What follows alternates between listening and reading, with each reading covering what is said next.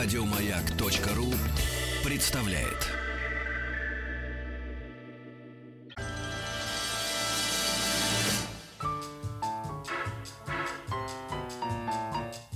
Научно-популярный радиожурнал.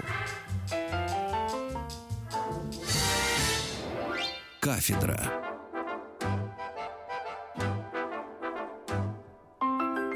Друзья, спасибо за то, что ваши приемники настроены на частоту радиостанции «Маяк». Спасибо тем, кто слушает нас давно, не выключая свой приемник.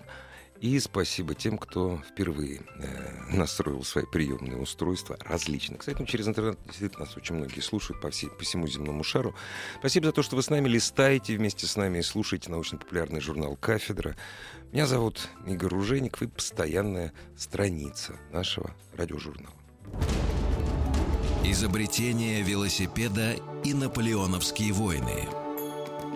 Рождение импрессионизма и появление фотографии.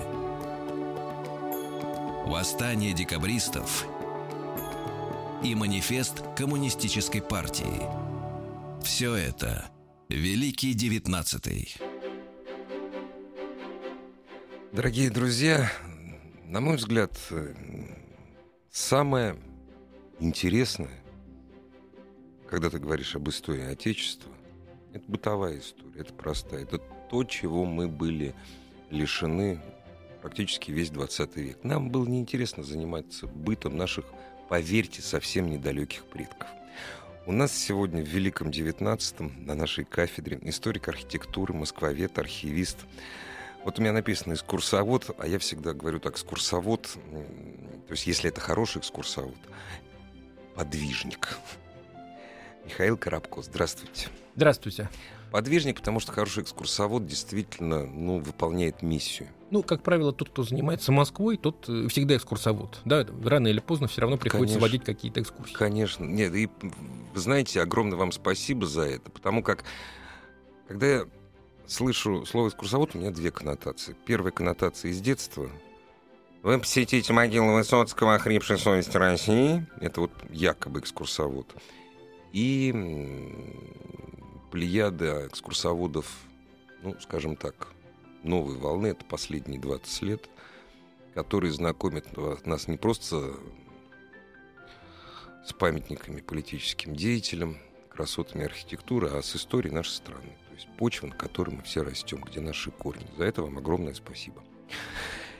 О русской усадьбе мы решили поговорить. Для того, чтобы поговорить о русской усадьбе XIX века, ну, во-первых, мы сначала можем определиться с временными рамками, а можем не определяться. Не ну, 19 век сам по себе, в общем, очень мощная такая вот э, парадигма, да, это, собственно, время, с одной стороны, тяжелое для русской усадьбы, да, с одной стороны, еще, еще, еще есть период расцвета в самом начале, да, есть период угасания, да, есть период, э, собственно, гибели, да, потому что нам, мы как-то хрестоматийно считаем, что все произошло там в 17-18 годах, когда большевики пришли в власти. Ничего подобного. Применительно к русской усадьбе очень многое произошло после крестьянской реформы и в ее, как вы говорите, результате, да, в 60-е, Михаил, я прошу прощения, я про... у меня есть единственный вопрос, давайте, ну, то есть mm-hmm. я постараюсь даже монологи ваши не перебивать, потому что мне безумно интересно. Но есть вопрос, который задаю всем э, гостям страницы Великий 19. Граница для вас 19, границы 19 века. Ну, начало понятно, это Павел, смерть Павла. Да, да. А вот для вас конец 19 века, это для всех по-разному. Ну, условно говоря, это Первая мировая война. Первая мировая. Первая мировая война уже как бы началась угу. другая жизнь. Другая, да, другая да. жизнь, другая эпоха. Уже ничего не вернулось.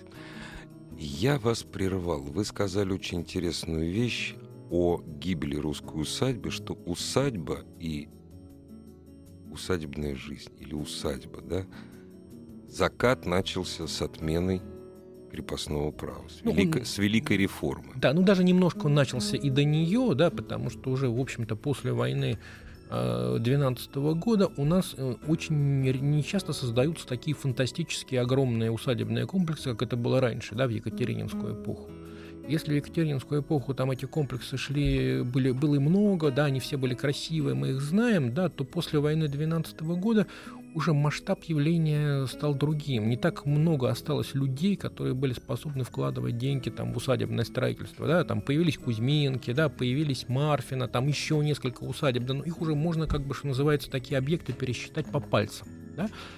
Вот, то есть, э, которые там вопреки всему строились, обустраивались, да, и закат начался где-то уже в середине 19 века. Уже было понятно, что что-то произойдет, уже было ясно, что вот такое крепостное хозяйство, оно не может жить дальше, да, что что-то будет. Да, но знали, что уже, уже не очень стали вот усадьбу покупать, перепродавать, да, уже как-то было не очень понятно, что с этим делать, да, и естественно, что крестьянская реформа, она все в корне изменила, да, и в первую очередь усадебную экономику. Что такое, тупой вопрос, что такое усадьба, что в это вкладывает специалист, профессионал? Это непростой вопрос. Да. Вот мы, вот мы говорим усадьба, мы сразу представляем себе там Архангельская какой Что такое усадьба? Я могу сказать вид жилья. Угу, угу. Вид жилья, да, но э, я понимаю, что, может быть, этого, наверное, мало, да, э, как бы, ну... Для, удо- для удобства вот просто в терминах определимся. Да, с терминал... ну, у нас не очень хорошо с усадебной, с усадебной, в общем-то, терминологией. Ага. Мы все начинаем путаться. Усадьба, имение, вотчина, да, да, да, дача, да, как да, все да, это соотносилось, да, что да. было сверху, что угу. снизу, да. Давайте все-таки считать, что усадьба это очень такой специфический, интересный вид жилья, причем жилья такого вот культурного, да, и которое благодаря вот этому вот, вот оно э, в культу... оставило, э, как сказать, огромный след там, в культуре нашей страны да, что в первую очередь это все-таки было, была культура в этом жилье. Да, что это были не, не просто дома, да, а все-таки они вот способствовали какой-то вот созданию нашей, нашей жизни, условно говоря, вот этих тех традиций XIX века, которые, в общем-то, до нас дошли, в том числе литературных традиций. Да, то есть вот этот вот образовался такой вот особый усадебный мир, да, и вот этот вот усадебный мир, он вот в какой-то степени, да, вот он э, э, трансформируясь в литературе, там, да, в истории, в искусстве, да, и даже в науке, да, он в каком-то мире все равно вот он дошел до наших дней, да, мы его, что называется, наследники, да, как наследники там великой российской культуры. Скажите, а основа усадебной жизни – которую мы сейчас, э, не мы, не прошу прощения, вы постараетесь описать, все-таки это закладывалось тогда, когда появились, э, ну, скажем так, олигархические состояния при Екатерине, вот гигантские состояния. То есть можно было... А э, люди, которые владели состояниями меньшими, просто подтягивались там за Голицынами и Потемкиными. Или, или как вот это? Откуда это пришло в XIX век? Отсутствие городской культуры. От, какие были тектонические такие вот течения, которые, э, которые создали усадебную культуру? Ну, ну, скажем так, усадебная культура, она была всегда, да, но только мы, до нас дошла она, как правило, в основном в екатерининском формате, да, потому что екатерининские усадьбы, они воссоздавались не в безвоздушном пространстве, ну, да, да, не на до этого месте. были усадьбы, там, да, Елизаветинские, ну, да, Аннинские, да. там, да, Петровские, там, и так далее, и так далее, да, то есть была традиция, да, владения землей, строительства усадьб. Ну да, и слово-то не 18 века, а чуть постарше, да. Да, да, да, да. да. Да, то есть просто до нас, в общем-то, не так много всего дошло, да, вот у нас, по-моему, самая старая там подмосковная усадьба это Свиблова, да, это, который сохранился первый этаж, это, да, где-то 1720-е годы, да, там ну, сам, не так самых давно, в общем. Гражданские да, постро... да, постройки, да, это 18 угу. век, да, от Петровских усадеб у нас не сохранились Ничего. только храмы. Ну да. Вот. От более ранних тоже, да, то есть э, предыдущий период для нас он такой немножко фантастический, да, это какая-то археология, да, какие-то иногда какие-то картинки, да, но это не так э, пощупать, пощупать это сложно, да, поэтому поэтому для нас, да, для нас там, да, вот как бы в обиходе вот вот этот вот екатерининский расцвет, расцвет усадьбы, он воспринимается как что-то уникальное, да, вот, и мы даже не представляем, что у него были предшественники. Да, для нас усадьба, то есть там усадьба начинается с барокко. Ну, вот, с барокко, да. да, которого у нас очень мало, ну, да, да, да. Там иногда даже встречается, там, бывает даже рококо, но это тоже безумно ну, это, редко. Да, да, да.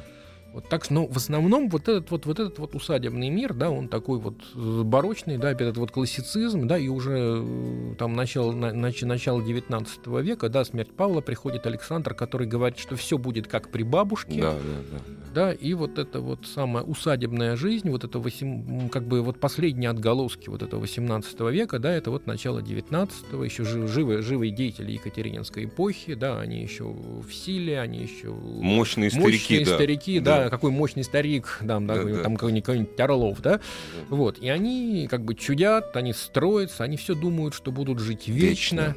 Вот, это вот, э, как бы вот это наше русское, все думают, что будут жить вечно, не понимая, насколько вот это все скоротечно и насколько все эти наши усадьбы уходящая натура. Скажите, а вот насколько, на ваш взгляд, э, уклад жизни усадьбы, насколько он связан ну, насколько он зависел от существования крепостного права.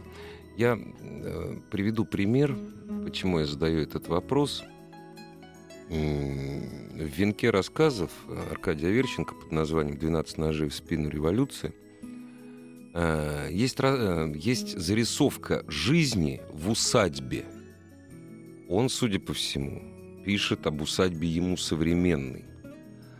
Причем использует именно это слово «усадьба» вот по описанию Аверченко ничем не отличается. Ну, как, то есть я читаю там Аверченко, я читаю Льва Толстого, который пишет тоже не о современниках, там, в «Войне и мире». Вот, но он знал хорошо это время. В общем, ничем не отличается. Он говорит, выдать коса... Э, там, хлебосольный, разошедшийся хозяин кричит, выдать косарям по чарке. То есть ты понимаешь, коль скоро пишет Аверченко, косари э, не крепостные. Но в общем ничем не отличается. По описанию Аверченко, вот, вот э, это жизнь русского дворянина в деревне, э, который в своих планах замахивается не на год, а на, на десятилетие вперед. Ну, такой байбак такой вот. вот он, да, он думает, что всегда это будет вечно, да, вот эта жизнь. Да, ну, 18-й год показал. Ну, об этом Овеченко и пишет. Вот. Но на самом деле тут, конечно, какие-то внешние атрибуты, они остались, но изменилась экономика. Ну, например, да, вот если мы знаем, да, что оранжереи 18 и даже начало 19 века это пышные, огромные, с редкими деревьями, да. да Орлов ананас вы, выращивал. выращивал да. да. И что погубило вот эти самые орловские ананасы и лимоны? Их погубил не 17 год погубило строительство железной дороги Москва-Крым. Да? То есть, соответственно, привозные лимоны, ананасы стали гораздо дешевле. Да? Зачем за ночь? На, ночь, ночь едет поезд. Да? Ну, сутки, да, сутки да, едет поезд сутки, сутки, в Москву. Да. да. И, соответственно, уже нет необходимости держать дорогостоящего немца-садовника. Да, и, соответственно, огромный штат. Да, в тех да же... И воссоздавать не обязательно тропики у себя. Да. Если ты можешь уехать в Ливадию, Конечно. В любой момент. Конечно. Во-первых, железные дороги измени- меняют мир. Угу. Да? Уже не обязательно, уже можно туда поехать. Значит, соответственно, что, не что, что происходит, э, соответственно, с оранжереями, да? Значит, они переформ, переформатируются, да, какие-то парники, да, какие-то огурцы, да, ну, что, да, то, да. Что, то, что нужно... Попроще. Вот, да, да, то, что это попроще, да, то есть уходят старые, старые оранжереи в таком традиционном понимании. Uh-huh, uh-huh. Но у кого они остаются? Они остаются как бы у двух типов людей. Да? С одной стороны, это какие-нибудь Юсуповы, владельцы Архангельского, да, которые, невзирая на то, что оранжерея теперь превратилась из статьи дохода в статью расхода, они все равно сохраняют ее. Потому что так было при бабушке, так было при, при дедушке. Да? Для, да, них, да. для них это просто вот убрать mm оранжерею, это расстаться с одним из символов былой барской mm жизни. mm да? mm С другой стороны, Значит, эти оранжереи сохраняются у каких-нибудь купцов. Да? Например, купец Солдатенков купил усадьбу Нарышкиных Кунцева. Да? Там вот такие шикарные оранжереи. Да? И для него это тоже, вот он мнит себя теперь вот тоже владельцем усадьбы, он мнит себя вельможей, и он сохраняет эти бессмысленные оранжереи только потому, что он считает, что он преемник ну, Нарышкина. Ну, воришь, а чем да, я хуже да, Нарышкиных? Да, да, да, да. да я Красиво. купец Солдатенков. Да? Причем ну, он да. действительно был интеллектуальный, умный человек, да, но он это сохраняет, хотя это, безусловно, там дыра в бюджете, но он может себе эту дыру позволить. Ну да, Демидов выбрасывал, э, Акинфи выбрасывал бешеные деньги в свое время вот на строительство всего-всего-всего, только потому что читать не умел. Ну, да. Из грязи в князи. Безусловно, из грязи в князи. С другой стороны, вот 19 век — это все-таки эпоха, когда, скажем так, у нас э, стало гораздо появились профессиональные архитекторы. Да? То есть они первоначально были всегда.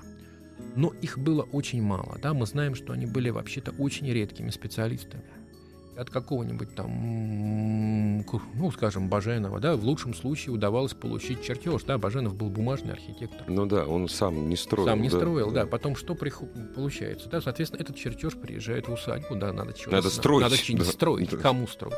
Собственно, тогда появляется школа крепостных архитекторов. Крепостных. Да, почему? Они, естественно, там учились у каких-то Баженовых, Казаковых, да, но они за границу не ездили да, они, естественно, все-таки по уровню были гораздо ниже, да, и по сути они были прорабами. У нас в советское время, после революции, одно время попытались из них сделать какие-то крупные фигуры, там, народных самородков, угу. ничего не вышло. Школы да. не было. Да нет, ну просто это прорабы, ну, которые прорабы, строили, да, по, строили да. по уже готовым проектам, угу. да. Соответственно, но он, он прораб, он все равно редкий специалист, да, потому что усадьба, усадеб у барина несколько, надо быть тут, тут, сям, что-то епархия просит, в ну городе ну, да. тоже, да.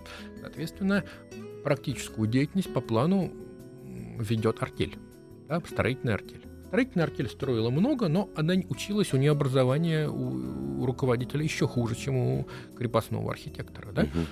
Поэтому он как бы вот такой вот, эти вот постройки несут свое уникальное чтение чертежа. Чертеж нужно прочесть, да, и не всегда у него хватает образования прочесть того, этот чертеж. Да? Я приведу. И к чему, да, вот при, пример. пример ну, под Москвой есть э, церковь Пояркове. Такое село, там, и там ионическая капитель стоит одна вверх ногами. А, Приехал из Москвы телега с капитель. Вот мужики смотрят, то как ее дуру ставить-то, Вася. А вот как называется? Капитоль, капитель. Вот Давай поставили вот так. так. И хорошо поставили. Вот. Потом им, конечно, объяснили, что они неправы, и все остальные да. капители стоят нормально. Да. Но вот это вот первое, это... единственное, она перестоит вверх ногами, стоит прочно, и вот дош... в таком виде дошла до наших дней, и дай бог да. будет стоять Ну хорошо, что всегда. на капитель силовой нагрузки нет, в общем, нормально. Это не аркбутан, конечно, да, не контрафорс. Вот. Это Россия. Россия. А потом, естественно, что в проект вмешивается еще сам барин. Да, вот он сам барин. Он, Потому вот, что он лучше знает. Он же был в Италии. Он был в Италии. Да. С другой стороны, у барина бывают обстоятельства. Вдруг у него кончаются деньги. Ну, да. Он говорит, все, вот что построили, то построили. Да, и в итоге может получиться какой-то совершенно несуразный дом, потому что построили его не целиком, а половину. Так это, собственно говоря, в мертвых душах-то да, описано. Отсутствие все... колонны, заколоченное да. окно, да. Вот, да, вот да, так да, вот. Вот так вот оно, да. А с другой стороны, он вдруг приезжает, и говорит, а вот в городе-то у купца Кособрюхова там 8 колонн по фасаду. Так ну, ты да. мне, братец, сделай супротив Еще того вот, да, в два да, раза больше. больше да. И, вот, да. и вдруг все украшается какой-то вот колоннадой, там, да. нам, в общем-то, не нужна, такой бессмысленной. Вот. А мы приходим через 200 лет, так смотрим на это все и говорим, ой, Какая какой красота. замечательный Баженов, как он там тонко чувствовал. А Баженова там не осталось вообще ну, там, уже. Все. Конечно, ну, да, там... конечно, конечно, мы все-таки немножко знаем про него гораздо больше и понимаем, он что, этого не мог что нарисовать, это миф, что да. это миф, да, угу. что у нас все-таки он в основном, он, эм, господи, у него есть переписка, да, он строил Царицына, и, и в, в отличие, скажем, у Матвея Казакова все шло гораздо очень проще, да, он, он умел строить. А у Баженова угу. письма подрядчики, воры, материал не того угу, качества. Угу. Да, то есть все, что делает Казаков, да, вот это... Казаков практик. Да, он практик, он может все. А Баженов, он, он, теор, он теоретик и непознанный гений. Угу. Вот, да? И если до революции они как бы были наравне, то после революции как-то у нас же стали считать, кто из архитекторов... Вот он, архитектор, конечно, всегда конформист. А тут главнее, он как-то, да. как, да, пострадал да, от ну, Екатерины. Да, да, да, ну не революционер, да, но да. вроде пострадал от царского да. режима. Ну, елки-палки, ну, ну да. давайте сделаем его ага, первым. Ага. Вот. Но у нас, конечно, есть и казаковский миф. Да? Дело в том, что казаков у нас был не один.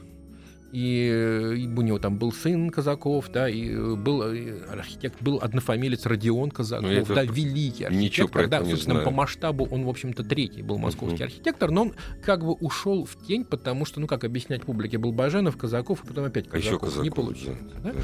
И я, например, Казакову атрибутировал усадьбу Люблино, да, едва ли не первая усадьба 19 века, да, которая вот у нас тут возникла рядом с Москвой, сейчас она в черте Москвы. Это фантастический, да, вот этот вот дом-дворец сделан в виде вот этого вот самого, в который, про который говорят, что он сделан в виде ордена Святой Анны, в виде креста. Ну, как, ну, это, конечно, легенда, да, это да. фантазия, да. Э, там была Полона, никакая Анна первоначально. Да? Так вот, это... Я, я прошу прощения, вот на этом, это очень интересный момент. Дорогие друзья, у вас есть время, вы сейчас будете слушать новости, новости спорта. В интернет загляните, это все очень просто. И посмотрите, о чем идет речь. Это красиво, интересно. Изобретение велосипеда и наполеоновские войны. Рождение импрессионизма и появление фотографии. Восстание декабристов и манифест коммунистической партии. Все это Великий Девятнадцатый. Дорогие друзья, сегодня в Великом Девятнадцатом мы говорим об усадьбе, о русской усадьбе XIX века, об усадебной жизни, об усадебной культуре. Историк архитектуры, москвовед, архивист и, разумеется, курсовод Михаил Коробко сегодня у нас в гостях. Мы остановились на усадьбе в Люблино, которую вы атрибутировали как авторство Казакова Родиона, да? Да, Родиона mm. Казакова. Собственно, про Люблино у нас не так много было известно, да, как бы фантастический дом возник из ниоткуда. Из ниоткуда. Да, его всегда приписывали Еготову. Еготов — это родственник Казакова, он был женат на его сестре. И я, а занимаясь соседними Кузьминками, я обнаружил, что они работали, как правило, в паре. Да? Причем Родион Казаков делал проекты. Деньги должны оставаться в семье. Конечно, конечно. А Еготов их реализует. Ага. Я не сомневаюсь, что Люблино они работали абсолютно так же, и более того, я умудрился найти там один документ, в котором значится, что Люблено пос, от, построено по архитектуре архитектора Казакова. Угу. Но поскольку у нас так один Казаков, Казаков существует, один? Матвей Федорович, да, да. Да, значит, это... то это значит, э, если, да, угу. да, Родион Казаков, он как-то у нас, к сожалению, недооцененный русский архитектор, да, мне кажется, вот, что фантастический дом, фантастические интерьеры, да, вот собственно, вот начало вот этого вот Дни Александра, uh-huh, прекрасное uh-huh. начало, да, вот оно ознаменовалось его строительством, такой дом-театр, да, который первоначально увенчивала статуя Аполлона, да, ну потом уже статуя, уже в начале 20 века появилась женская, стали, uh-huh. пошла легенда про святую Анну, там, и так uh-huh, далее, и так далее. Ну, выдающийся, я бы сказал, образец там русской усадебной архитектуры. Скажите, пожалуйста, а вот, ну, Люблено — это загородная усадьба, да? Ну, это же загородная усадьба. Вот вы говорите Свиблово. Свиблово сейчас это центр Москвы. 1907, ну, я шучу, 74 год, маленькие комедии Большого дома. Ну, а иди-ка ты сама в Свиблово. Сейчас это уже все. Люблено это загородная усадьба. Отличались ли усадьбы загородные, усадьб городских? А, ну и да, если говорить об усадьбах, какая центр Москвы, это, безусловно, усадьба Ясенева с присоединением новой Москвы. Ну да, теперь да. Но вот. все-таки, ведь вот, были Давайте, же... наверное, да. я бы вот как скажу. Угу. Да, у нас, если, во-первых, существует город, да, существует город в, в таком его историческом понимании. Вокруг города, Москва, да, вокруг города идет кольцо так называемых загородных домов или дач. По сути, это те же усадьбы. Да? Вот, вот Люблено, кстати, было одним из таких дачек. Но там сельское хозяйство носит, как правило, только декоративный, декоративный характер. характер да? То есть не ну, приносит там, денег. Ну, там да. вот надо, вот, вот косят лук, там делают какие-то, могут там разбить огород, но это ну, усадьбы, там Люблено, там Михалково, там, да, угу, там Студенец, там, они существуют для увеселения, а не для того, чтобы там, не основа пахать... экономики, да. Да, они да. не основа экономики. Да, как правило, у их владельцев существуют усадьбы в других частях страны, там, да, как, которые, где там ведется настоящее сельское ну, хозяйство, нормальное да. сельское uh хозяйство. Да. И вот когда вот этот пояс увеселительных усадеб, он заканчивается, вот за ними и появляются усадьбы в имениях, где есть сельское вот хозяйство. Усадьбы-усадьбы такие усадьбы, совсем. Усадьбы да. такие, да. То есть вот э, понятно, да, ну как бы у Москвы же кольцевая структура, да, так вот да. с усадьбами абсолютно то же самое. Угу. Естественно, город, город, он что делает? Он наступает на, на Подмосковье, да. да, естественно, и он, и он постепенно эти усадьбы оказываются в его составе, да, иногда он их съедает, да, и, например, вот мы, например, не уже давным-давно забыли, что Горный институт недалеко от метро Октябрьская, это, в общем-то, загородная усадьба Полторацких. Знаете, я бы сказал так, кивнул головой. А, да, забыли. Да, я этого не, я впервые ну, это слышу, это ну, серьезно. Для меня вот, это открытие. Да, ну это как бы, ну, стоит особняк, стоит ну, особняк, да, да, настроен да, да. в советское время, там, этажами, да, да, по периметру. Вот, вот. А на самом деле это бывшая загородная усадьба, да. То есть город, он как бы всегда, но город всегда, да, вот он ну, как бы все-таки вел экспансию в Подмосковье, да, всегда старался какие-то какие куски присоединить, да. Соответственно, вот у нас вот эти усадьбы оказывались в черте Москвы. И вот я бы сказал, отметил бы вот что, что когда усадьбы оказывались в черте Москвы, им становилось, как правило, не очень хорошо. И вот почему. Да, потому что из зеленого Подмосковья, что такое окраина города? Да, это какие-то фабрики, какие-то заводы, там, да, это не самая презентабельная часть города. Да? Вот. И поэтому, когда это вот город растет, к нему же прорезаются куски. Прорезаются там до войны, да, и прорезается самое, самое крупное расширение 60-й год, МКАД, да, да, стал новой границей Москвы, да. И вот э, получается вот какая вещь, что чтобы про усадьбы знали, люди ими занимаются, да? Ну, соответственно, когда начинает прирезаться к городу территория Московского уезда, это немножко другие источники. Да, то есть надо смотреть другие архивные фонды. Да, и получается, что люди, которые занимались усадьбой Москвой, они в это не лезут. Это вроде как Подмосковье. Да, это, ну, это вроде а как на самом деле... это немножко как мы сейчас относимся да. к Новой Москве. Да, да, да. А да, те, да. кто занимается Подмосковьем, а это уже, уже начинают да. свою сказку от МКАДа. Да, да, да. Вот, да, ну, вот да, Подмосковье да, мы начинаем да, уже да, там да. вот. Да. И, соответственно, получается да, довольно большая неизученная территория. И она, и то, что на ней происходит, оно в результате того, что многое мы на ней, мы на ней потеряли, мы обязаны тем, что мы просто даже ничего не зна- не знали. Мы не знали, не что знали, мы теряли. Не знали, да. что мы теряем. Да, поэтому вот сейчас как бы вот это вот как-то становится понятно, да, что, наверное, ушла какая-то усадьба Троекурова, был деревянный дом, да, были деревянные дома в усадьбах, там, в усадьбе Шаболова, там, да, в усадьбе Большой Голубина, Малая Голубина, ну, ряд uh-huh. усадеб, которые, uh-huh. в общем-то, в какой-то степени дожили до 60-го года, они вот в этот период 60-го по начало 70-х, пока там Москва пере... дошла, дошла uh-huh. до, uh-huh. дошло строительство, да, стало перемалывать уже остатки перемалывать населенных вот, пунктов, да, то оно вот мы, мы много потеряли. И я боюсь, что, собственно, сейчас такое может произойти и с Новой и дальше, Москвой. с Новой Москвой, Новой Москвой да. да, потому что, ну, уже... Там... А это уже, это совсем такие далекие усадьбы, там, где, наверное, велось уже сельское хозяйство. Да, безусловно. Серьезно. Да, и, в общем-то, и в, другая в жизнь была. Другая жизнь. Ну, в общем-то, оно и в Свибло, Ясне, ну, да, да, там, в Узком, да. там, да, тоже велось уже сельское хозяйство, да. Вот, но... И, а вот новое, а вот это вот уже мы уже из московского уезда, да, присоединили часть Подольского. Да. Да, то есть это очень далеко. Это очень далеко, Москвы, да, да, потому что у нас Согласен. получается, что сейчас Москва граничит с Калужской областью, да, где-то в районе э, деревни Кузовлева, да, где стоит, э, собственно, обель, исторический Екатерининский обелиск, стоявший некогда на границе Московской и Калужской да, губернии. Да, да, да, да, теперь да. вот этот обелиск. Вот это почти Москва. Почти, почти Москва. Почти Москва, да. С одной стороны поле, с другой стороны поле, да вот это поле Москва, а вот это, а вот это Калужская область.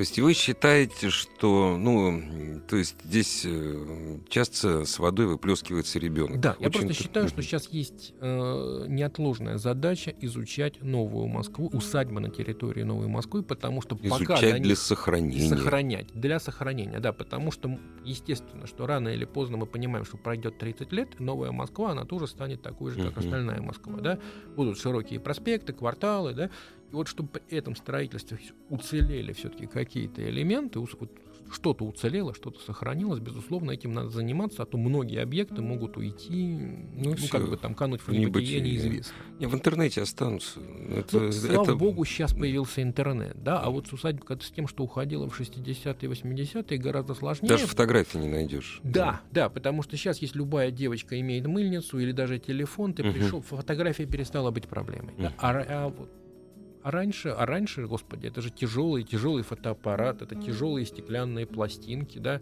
Этих это пластинок... ванная комната, которая да. закрывается от домочадцев на, на несколько часов. Да, да для и более проявки. того, как правило, нам бывает, что надо найти несколько километров с этим да. фотоаппаратом на плече, с этими пластинками, да. не разбить ничего, принести домой. Да, да, много утратили. Скажите, пожалуйста, ну вот вы как специалист, вы как человек не просто увлеченный, а э, влюбленный в это, вы же должны найти слова для всех, для нас. Я не говорю для власть придержащих, для городских властей или властей на уровне государств. Нет, для нас, для гражданского общества. Вы должны найти слова, которые покажут нам самобытную красоту русской архитектуры, воплощенной в строительство рус- русских усадебных домов. А вам скажут, ну, к примеру, вот какой-нибудь такой идиот, там, недоучка, да, да не, ну что, ну вы же сами говорили, ну что там, вот там Баженов рисовал, а строили непонятно что. Да это вообще это повторение там э, лучших образцов, ну, к примеру, там итальянская архитектура, то есть не специалист, не специалистов всегда больше. И причем не специалисты всегда говорят громче. Это Понимаете? правда. Вот я бы сказал бы, что усадьба это неотъемлемая часть русской культуры, да, и ее как бы одна из основных составляющих применительно к XIX веку именно так к ней надо относиться. Да? И бывают там, может быть, не везде все мировые шедевры, да, но это вот наша культура, она такой вот, она сложилась. И поэтому это ценно, и это надо обязательно сохранять. Можно я пример приведу? Он парадоксальный. Я надеюсь, э, меня не будут кидать камнями. С точки зрения новаторства в архитектуре, московский Кремль ничего из себя не представляет. Mm. Ну, конечно, когда... Потому вот что все это в Италии было построено за 50 лет до московского. Я говорю о, красно, о краснокаменном современном. Ну, Москва, она, в общем, окраина Европы. Ну, да. Окраина Европы и, соответственно, со всеми вытекающими последствиями. Да, то есть с точки зрения архитектуры ничего, но культура — это не архитектура, это больше. И с точки зрения культуры московский Кремль — это достояние как Москвы, так России, так и всей мировой культуры. И вот. более того, я все-таки сказал бы, что он является объектом, находящимся под защитой ЮНЕСКО. Нет, ЮНЕСКО именно поэтому и защищает, что это наследие да. мировой культуры. Хотя с точки зрения архитектуры, то есть ничего такого необычного никто там не строил. То есть мы все это мы можем в Италии наблюдать, причем почти в тех же самых пропорциях. Ну, когда народ приезжает, да, и видит, что где-нибудь в Венеции на площади Святого да, Марка да, стоит да, вот да, эта самая да, наша да. любимая стена с красными... Э, так это у нас украли, говорят, да. Да, да, как же так. Вот. Феравантов. Феравантов, да. Такая русско-итальянская, да, да, русско-итальянская архитектура. Да, да, да. Но, безусловно, это говорит об итальянском влиянии, но, с другой стороны, было не только влиянское, итальянское влияние. Я просто пример вот, привел. Тоже Свибло, Свибло приведу пример. Угу. Там было влияние шведское Ух в ты. доме, да. Я, э, а вы думали, да, вот у нас, э, вы же, мы же знаем, да, Полтавский бой, да, ну, война да, со да. Швецией, у нас много, Ура, плен, у нас очень много швед. пленных шведов. И, соответственно, есть основания полагать, да, документальные, что шведы и были главными строителями Свиблова. Вот. Более того, там есть какие-то даже любопытные вот архитектурные, архитектурные детали. Например, вот у церкви да, элементы наличников сделаны как коньки деревянных изб. Угу. Да? То есть они, живя в Свиблове, видели крестьянские избы, воспринимали их как национальную архитектуру, да, и, и хотели внести этот элемент. элементы, да, то есть они были создателями такой вот русской архитектуры, как это неожиданно, да? Забавно. Вот. Э, и, ну, там действительно жили шведы, более того, было их кладбище, оно еще в XIX веке было, называлось оно «Немецкие станы».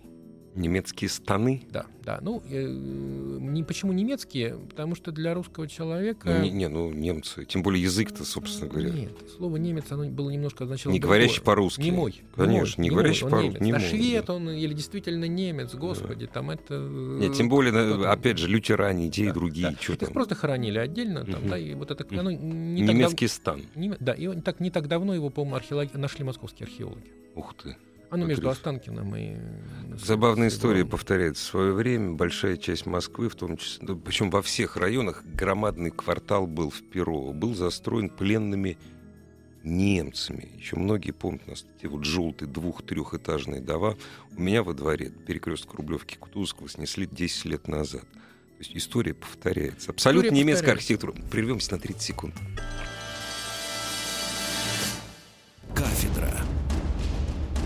Великий девятнадцатый.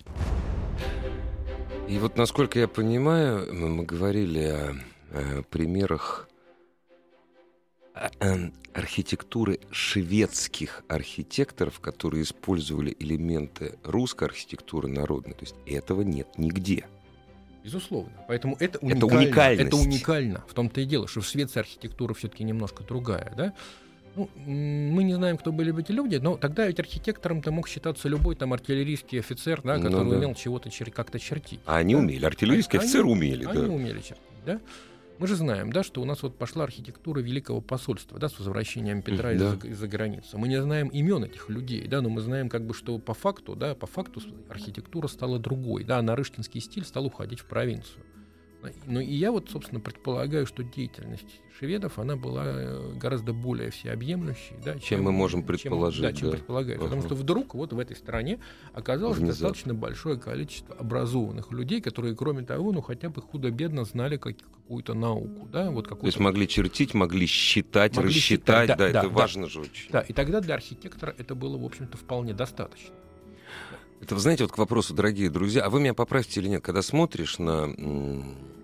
Я никоим образом не хочу умолить э, значение русских народных гениев, архитекторов. Вот ходишь по монастырям, э, Москве или каким-то там недалеким монастырям сторожим, да, и ты смотришь на контрафорсы, которые стены поддерживают, э, или стены крепостные вокруг монастыря, или стены построек, там, церквей.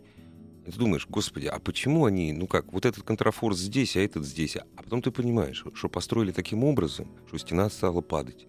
И надо было возводить контрафорс. Потому что строили люди талантливые, но часто, ну как, сопромата они не знали. Вот Господи, ну, пример. Ну, мы, мы знаем, что даже в московском Кремле да, собор-то падал. Да, да, то есть ничего удивительного. Там, причем хотя строил его итальянец. Да. Да? В не, общем, ну...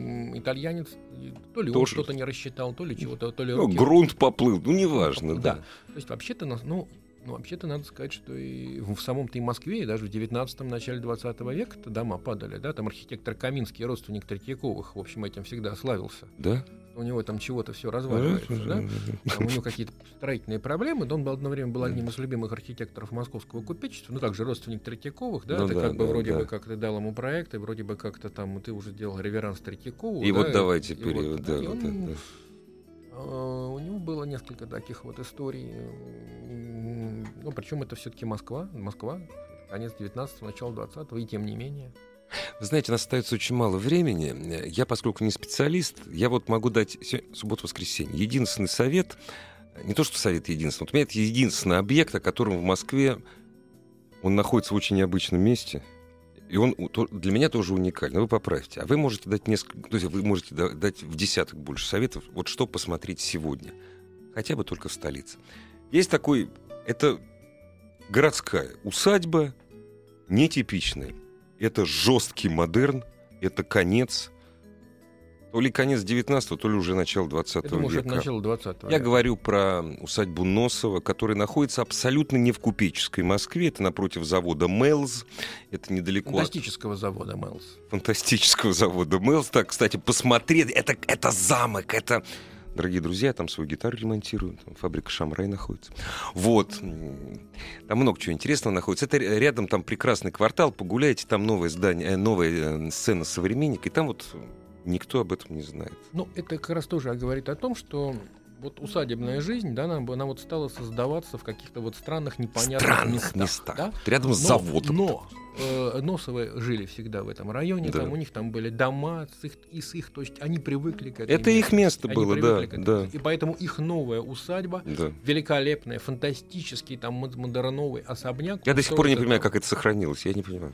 Ну, у нас как бы вот у нас страна, в которой есть чудеса да, совершаются, да. да, и вот Наверное, только ничем другим можно объяснить вот это, то, то, что еще жив, жива наша русская архитектура. Да, и Дорогие друзья, метро Электрозаводская, найдете, вам все покажут.